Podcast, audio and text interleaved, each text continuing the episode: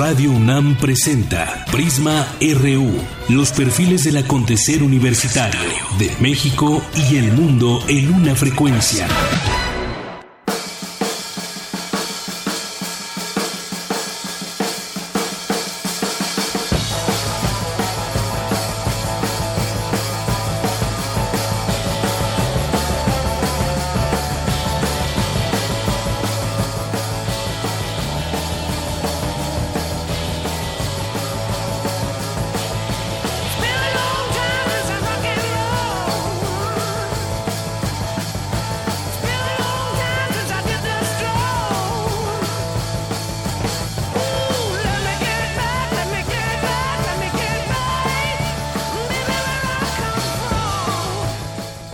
Muy, buenas tardes, bienvenidos a Prisma RU a través de Radio UNAM. Hoy que se celebra el Día Mundial del Rock, por supuesto estamos escuchando a Led Zeppelin en este 13 de julio del año 2017.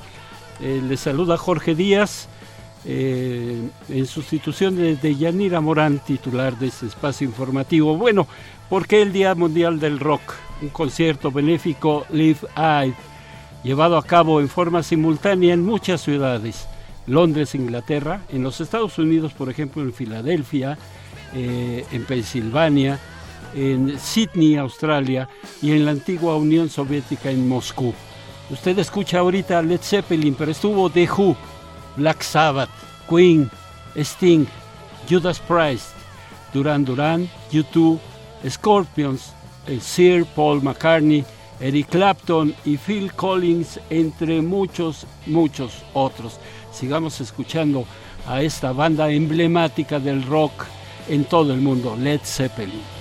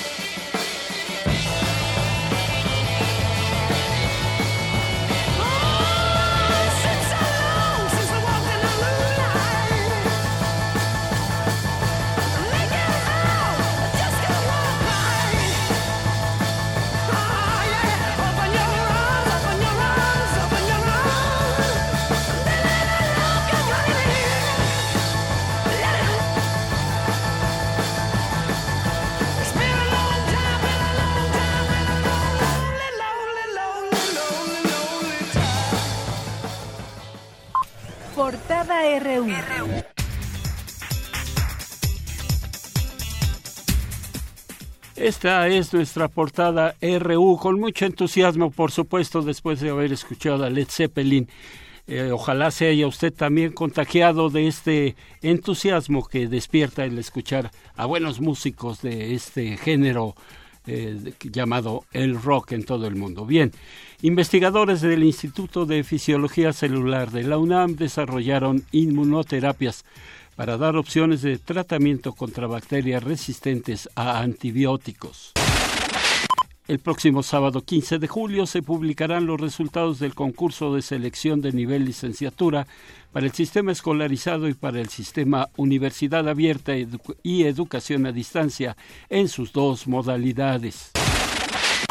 En información nacional, los dos hombres que murieron tras caer en socavón que se abrió en Paso Express son velados en su domicilio en Emiliano Zapata, Morelos. En este lamentable asunto, eso se va a caer, advertían vecinos el sábado al filmar el agua que corría por debajo del Paso Express. Edmundo Garrido rindió protesta hoy, hace unos minutos, como Procurador de Justicia de la Ciudad de México, en sustitución de Rodolfo Ríos, Ríos quien dejó el cargo en junio. Un grupo armado asesinó a 11 personas, entre ellas cuatro mujeres, en una vivienda en el municipio de Tizayuca, Hidalgo. Reportan también cuatro menores ilesos. La PGR investiga a agentes que no indagaron desvíos de Duarte, del señor Javier Duarte, y que turnaron averiguaciones a Fiscalía de Veracruz sin justificación legal. La Subprocuraduría Anticorrupción de Nuevo León acusó a la PGR de intimidar a jueces como el que ordenó prisión preventiva para el exgobernador Rodrigo Medina. Las detenciones arbitrarias son cotidianas en México y las cuales desencadenan en delitos como tortura o desaparición forzada, advierte Amnistía Internacional. Por tener tres niveles de más, una obra en Mérida 169 en la colonia Roma, aquí en la Ciudad de México, comenzó a ser demolida tras un año de haber sido denunciada por vecinos. Un túnel, inconcluso de unos 300 metros de longitud fue localizado en el penal de Reynosa, Tamaulipas, en el mismo lugar donde hace dos meses hallaron otros cuatro. En, Economía y Finanzas le informo que en reunión, secretarios de Energía de México y de Estados Unidos acordaron definir estrategia de energía. Rick Perry consideró que nuestro país tiene gran potencial. Y en eh, información global, tras ser sentenciado a más de nueve años de prisión, el exmandatario de Brasil, eh, Luis Ignacio Lula da Silva, afirmó que es inocente y que buscará también la candidatura presidencial.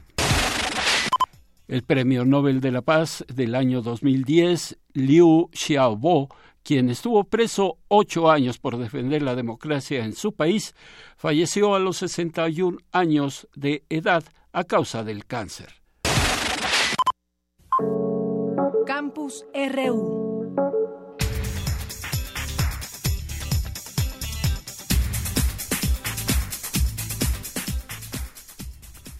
Bueno, pues empezamos con nuestro campus RU con una nota de mi compañera Cindy Pérez.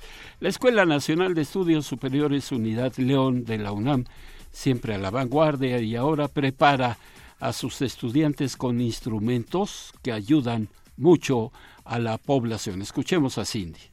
¿Qué tal? Muy buenas tardes. El Laboratorio de Prótesis Bucal Parcial Fija y Removible Total de la Escuela Nacional de Estudios Superiores Unidad León de la UNAM cuenta con la tecnología suficiente para que los alumnos realicen restauraciones de calidad y a un precio más accesible para los pacientes que acuden al campus, principalmente aquellos con menores recursos económicos. En entrevista con Prisma RU, el académico de la licenciatura en odontología, Danovan Venegas Lancón, señaló que con la inversión en el laboratorio se elabora y donaron 40 prótesis totales en el programa de brigadas comunitarias, en las cuales alumnos y personal académico visitan una población para promover, prevenir y proveer tratamientos odontológicos. A veces los pacientes eh, por alguna situación pierden los dientes a temprana edad.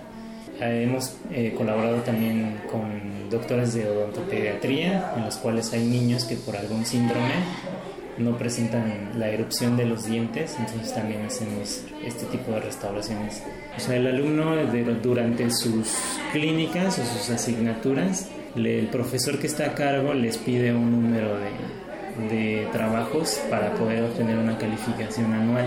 Entonces, con base a eso, pues ya es la cantidad de, de trabajos que aquí llegan la finalidad o el objetivo de nosotros es que trabajen mucho, porque aquí es donde realmente aprenden, ¿no? Entre otras adquisiciones, el laboratorio cuenta actualmente con un horno desinterizado para elaborar restauraciones de óxido en circonio, un horno prensado de cerámica y un horno desencerado de cubiletes para hacer restauraciones de disilicato de litio. Hemos realizado hasta el momento cerca de 200 restauraciones. Lo que tenemos es este un equipo que se llama CAD-CAM, que es eh, un diseño digital asistido por computadora y una manufactura también asistida por computadora.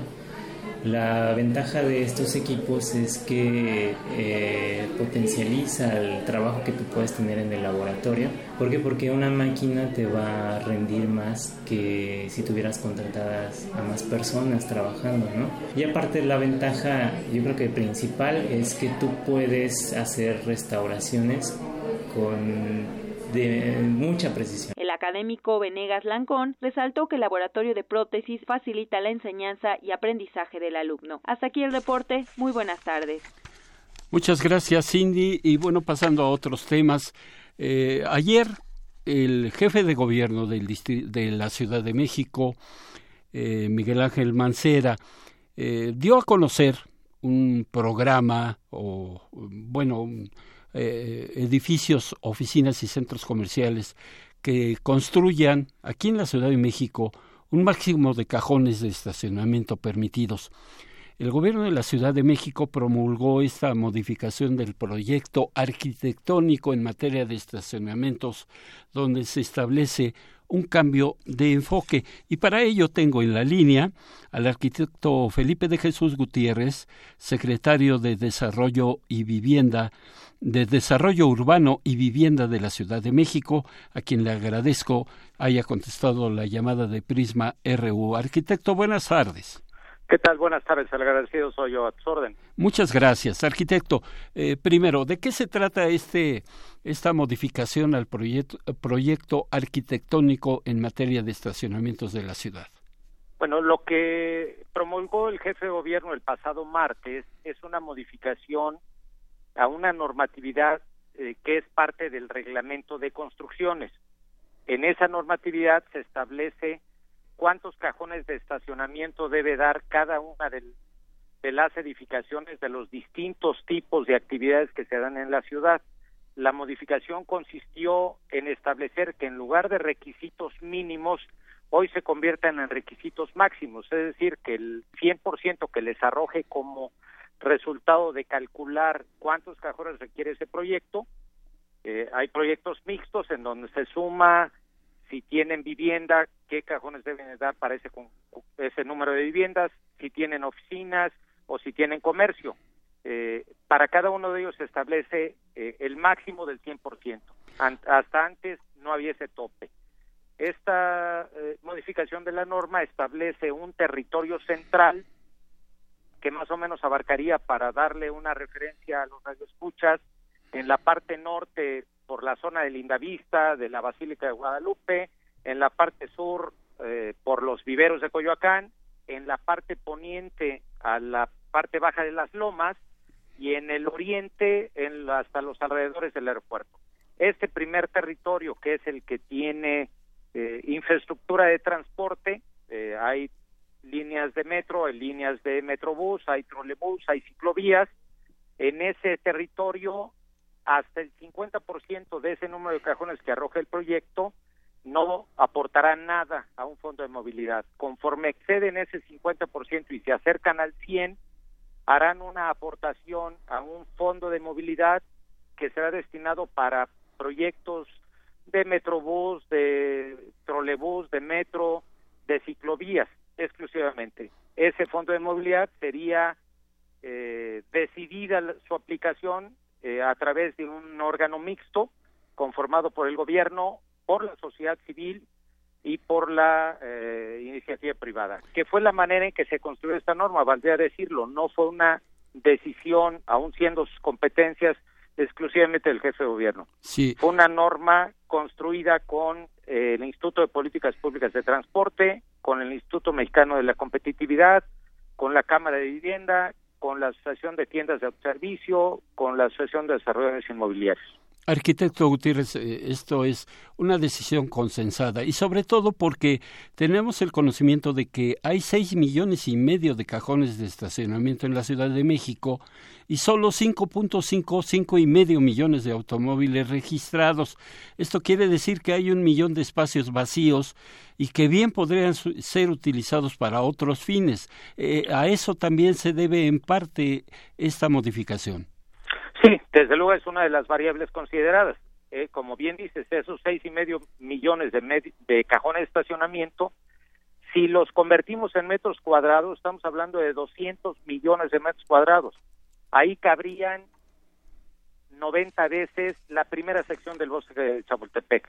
Entonces, eh, por un lado es este dato, por el otro, el que eh, se está apostando a los sistemas de transporte, se está privilegiando a, al 70% de la población que es quien usa el transporte público contra un 30% que utiliza el automóvil privado. Entonces son este conjunto de variables que permiten alinear la política de movilidad con la política de desarrollo urbano, de vivienda, de medio ambiente, para buscar una mejor calidad en, en el aire, porque se produciría una menor contaminación, una mayor movilidad, propiciando que se haga esta migración hacia un transporte público cada vez eh, de mayor alcance y suficiencia y en mejores condiciones para darle seguridad a todos los usuarios. Ahora, el doctor Mancera pidió a los propietarios de estas zonas que usted me comentó hace algunos minutos, por ejemplo, en avenida, eh, edificios de reforma, de la Torre Reforma, la Torre Vancomer, la Torre Mayor, y que suman entre todas diez mil cajones de estacionamiento que se aprovechen estos espacios.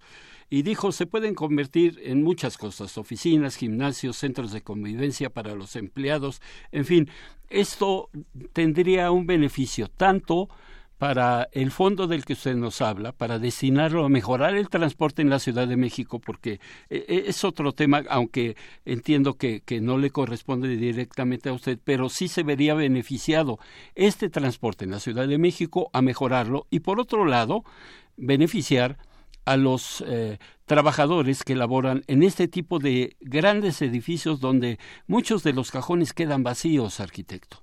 Es correcto bien lo señalaba el jefe de gobierno.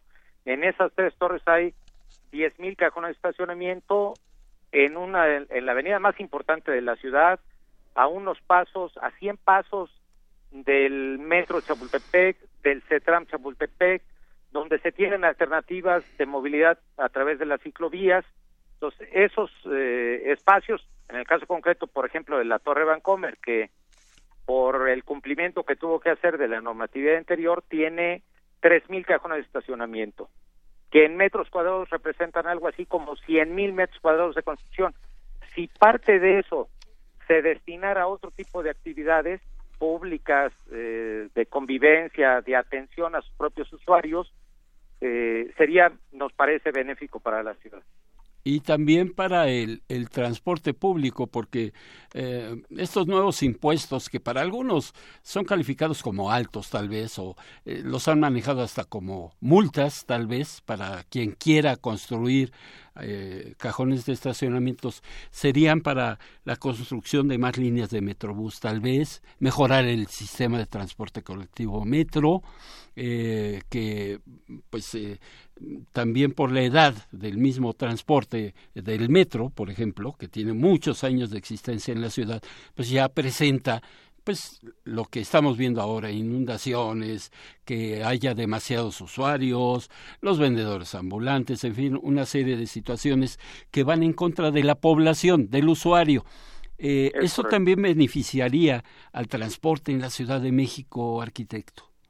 Sin duda, el tener este mecanismo de cruce de beneficios en donde quien quiera tener más automóviles, considerando que hay un efecto de la eh, pertenencia de ese automóvil sobre la ciudad, porque eh, por muchos años se consideraba que el tener muchos cajones de estacionamiento era una medida de mitigación de los impactos. Hoy ha quedado evidenciado a través de estudios que en realidad se trata de un tráfico inducido, se está atrayendo ese tráfico. La superficie de rodamiento es la misma, entonces a lo que le apostamos es a tener un mejor sistema de transporte estructurado, mucho más articulado, eficiente, seguro, que se convierta en una alternativa para movilizar a la población. Cabe también señalar que esta norma es de total libertad. O sea, hoy el habitante de esta ciudad tiene la la opción de decidir si quiere más cajones, menos cajones, no es un acto impositivo como la anterior norma. Hoy se dan estas eh, facilidades, no es un impuesto, no es recaudatorio, es un mecanismo que permite absorber los impactos que el uso del automóvil privado le debería de significar como beneficio a una población mayoritaria que es ese 70% que se mueve a través del transporte público. Y por otro lado, y volviendo a, los cajones de estacionamiento arquitecto, el Instituto Mexicano para la Competitividad eh, señala que de, todas estas construcciones en, avenidas importantes y las zonas que usted ya nos dijo, eh, de todas estas construcciones, el 40% de los espacios de construcción son dedicados a estacionamientos y cada uno tiene un costo de 200 mil pesos para las empresas. Entonces, eh, con, con, lo que están gastando ahí y, y, lo que se puede aportar a este fondo para mejorar el transporte y, y la movilidad de los ciudadanos de esta, de esta gran capital, pues bien se podrían eh, construir eh, cuatro líneas del Metrobús, dicen ellos, y que pues eh, sería algo, vamos, en beneficio de los que usamos el transporte a diario. Es correcto. Esta valoración que hace IMCO es correcta. Se trata de, propiciar un mayor eh, nivel y cantidad de transporte público. El 42% de los metros cuadrados construidos en la última década son para estacionamientos. Entonces hemos estado más preocupados en proteger a los coches que a las personas. Pues nos parece que es eh, trascendente esta modificación que tiende hacia una visión diferente de ciudad, mucho más compacta, buscando que la población se quede a vivir en la ciudad, se arraigue, se mueva preferentemente con sistemas de transporte, que se, se mueva en sitios eh, cada vez más cercanos a su vivienda, a su trabajo, de manera que disminuyamos parte de estos 32, 32 millones de viajes diarios que tiene la ciudad. Muy bien, y pues eh, no me queda más que agradecerle que, que, haya contestado nuestra llamada al arquitecto Felipe de Jesús Gutiérrez Gutiérrez, secretario de Desarrollo Urbano y Vivienda de la Ciudad de México, que, eh, bueno, a mí me parece justo también destacar, arquitecto, que no es una medida, mm, eh, vamos, de eh, de obligatoria, vamos. Eh, existe la posibilidad de seguir construyendo cajones de estacionamiento de ser necesario, pero no es coercitiva. Hay libertad para que cada uno de los dueños de los edificios o de los lugares donde se vayan a construir estacionamientos lo puedan hacer, pero también pagando o aportando hacia este fondo para mejorar el transporte en la Ciudad de México. Creo que ese es un punto a destacar porque eh, mucha ha habido versiones en el sentido de que es una medida coercitiva, eh, hasta intimidatoria, dijeran algunos, y que o impositiva. Eh, y que no es así. Estamos en lo cierto, arquitecto. Lo has sintetizado muy bien. esa es justamente la apreciación no es coercitiva, no es impositiva, no es recaudatoria, al contrario, le da esta libertad de decisiones a quien desarrolle un proyecto, sea para fines comerciales, sea su propia vivienda, sea su propia oficina. Hoy hay un abanico mucho más grande, pero con una visión muy clara de buscar una ciudad mucho más eh, dinámica, más eh, saludable en términos de calidad del aire, mucho más eh, segura en términos de movilidad. Muy bien, pues arquitecto, nuevamente le agradezco su atención y si nos lo permite, más adelante sugiera alguna información a este respecto, le pediríamos que pues estuviéramos en contacto para darlo a conocer a nuestro público. Con mucho gusto, estaría atento. Muchísimas gracias. A la orden, al contrario. Que esté muy bien. Bueno, pues eh, definitivamente una información aclaratoria no es coercitiva, no es impositiva, simple y sencillamente que los números no corresponden. Tenemos más cajones de estacionamiento que automóviles en la Ciudad de México. Eh, estamos hablando de, no sé, estaba yo viendo aquí, como un millón de automóviles menos de los cajones de estacionamiento que contamos con los centros comerciales, edificios, eh, de oficinas, en fin, estas grandes construcciones y pues, que no se les da ninguna utilidad.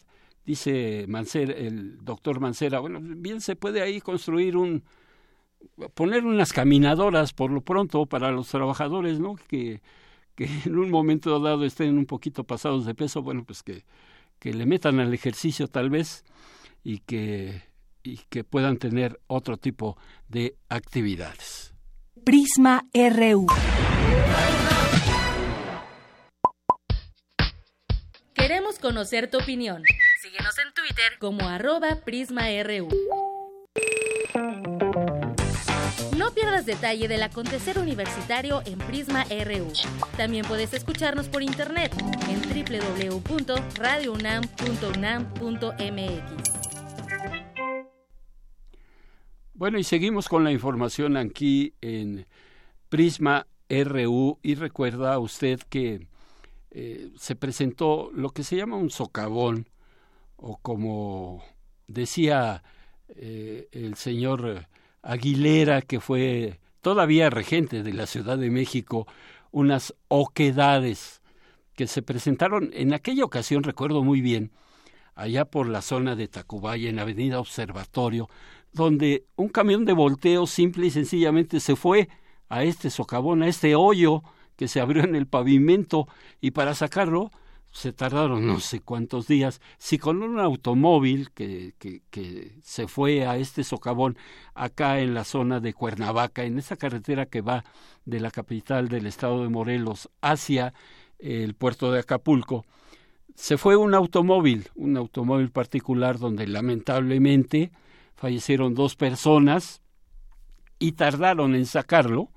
Imagínese usted en aquella ocasión con el señor Aguilera, que era el regente, eh, y que hablaba de las oquedades, esa fue su palabra favorita en aquel entonces, se tardaron, no me, no me acuerdo muy bien, pero cerca de dos semanas en poder sacar esta unidad que incluso se fue con todo y carga hasta donde yo recuerdo, se fue con un poco de arena, o no, no recuerdo exactamente qué era el cargamento que traía, un camión de volteo y que simple y sencillamente se fue al hoyo. Pero por lo pronto Sonia, eh, eh, eh, Sonia Mena, familiar de las víctimas que cayeron en este socavón, afirmó que la familia emprenderá acciones contra las autoridades correspondientes por la muerte de su padre y de su hermano, ya que consideró que fue un acto de negligencia. Eh, los familiares y también los pobladores de este municipio que se encuentra muy cerca de Cuernavaca, eh, que, bueno, habían ya sospechado y habían avisado incluso que iba a haber ahí una tragedia este poblado de Chipitlán, en Cuernavaca, Morelos. Los habitantes incluso tomaron película, tomaron ahí, no sé si con un teléfono celular, alguna cámara de video, pues eh, vieron cómo pasaba el agua por debajo de, de, de, este paso eh, express que se le llamaba, y además eh, dijeron, eso se va a caer, eso va a tener consecuencias, dicho y hecho. Pues en conferencia de prensa la familia de los fallecidos, que hoy serán sepultados allá en la zona de Cuernavaca, dijeron con coraje, dice aquí una nota informativa, que mañana empezarán a escuchar las voces, las voces que quieren resarcir un daño irreparable Mañana escucharemos a las personas que quieren justificar la incapacidad y tapar sus irresponsabilidades y señalaron que, eh, bueno, consideran que fue una negligencia de las autoridades también, eh, ya por la falta de capacidad para rescatar a las víctimas, sepultadas también por el socavón de losas de concreto, piedra y tierra. Imagine usted, aparte de caerse en este socavón, después de todo, cayó encima de ellos pues una gran cantidad de concreto, que es el que se utilizaba para, para cubrir el camino,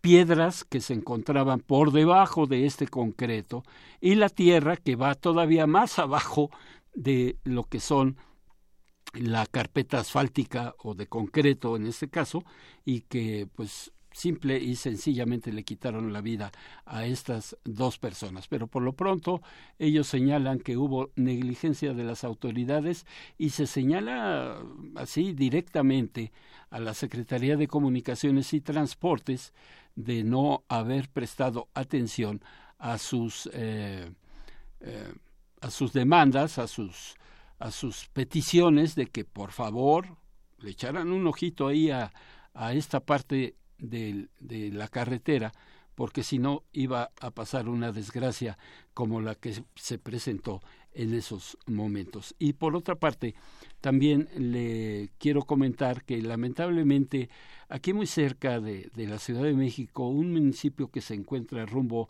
a Pachuca Hidalgo, se llama Tizayuca, eh, bueno, pues eh, encapuchados, llegaron hasta una casa particular y simple y sencillamente mataron a 11 personas dentro de su hogar. Ahí en Tizayuca, este grupo de sujetos armados eh, llegaron al fraccionamiento Villa de los Milagros en el municipio de Tizayuca, Hidalgo. De acuerdo con un reporte de seguridad pública, los hechos se registraron alrededor de medianoche, cuando varios hombres armados ingresaron a esta vivienda ubicada en la avenida Avenida de la Misericordia. Dentro del domicilio dispararon en contra de cuatro mujeres y siete hombres. Hay cuatro menores de edad que salieron ilesos, afortunadamente, a quienes no agredieron estos sujetos encapuchados y armados. Y de acuerdo con la policía, uno de los infantes narró que entraron a la vivienda y mataron a toda su, familia enfrente de ellos. Lamentables hechos los que se presentan allá en el, en el estado de Hidalgo. Y, eh, y, en más información nacional, le comento que eh, un, usted sabe, o usted está enterado de que quienes simpatizan o quienes son parte de la Iglesia Cristiana, los testigos de Jehová, no permiten las transfusiones de sangre, entre muchas otras eh, costumbres o tradiciones que tienen ellos, muy respetables por supuesto, y que bueno, pues por algo están dentro de esta iglesia cristiana Testigos de Jehová, pues un juez federal concedió un amparo a una mujer rarámuri para que su hija reciba una transfusión de sangre a pesar de su religión. La familia de la menor de cinco años de edad que padece leucemia profesa la, esta religión de, de los testigos de Jehová y un juez del estado de Chihuahua, el octavo de distrito, concedió el amparo para que, una vez agotados todos los tratamientos médicos y alternativos que se le practique una transfusión sanguínea ante la falta de consentimiento por parte de la madre eh, para que se realicen transfusiones de sangre a la menor, la subprocuraduría del menor asumió la tutela de la misma, pero el juez consideró que esta acción fue arbitraria, discriminatoria y denigrante para los, para los padres de familia. Prisma RU. Un programa con visión universitaria para el mundo. ¿Dudas o comentarios? Escríbenos al correo electrónico prisma.radiounam@gmail.com. Para nosotros, tu opinión es muy importante. Síguenos en Facebook como Prisma RU. Tenemos aquí en el estudio al doctor Leobardo Ruiz, quien entre muchas actividades fue director del DIF a nivel nacional y actualmente es asesor del secretario de Salud José Narro Robles, ex rector de la UNAM. Y eh, nos viene a presentar un libro muy interesante acerca del profesionalismo del médico y la relación médico-paciente que lamentablemente mm, se ha perdido a últimas fechas. Eh, y la primera pregunta, en forma general, ¿de qué trata este libro, Educación y Profesionalismo? Pues eh, fundamentalmente el libro trata sobre actitudes y conductas que los médicos deben de observar durante su práctica, ya sea desde estudios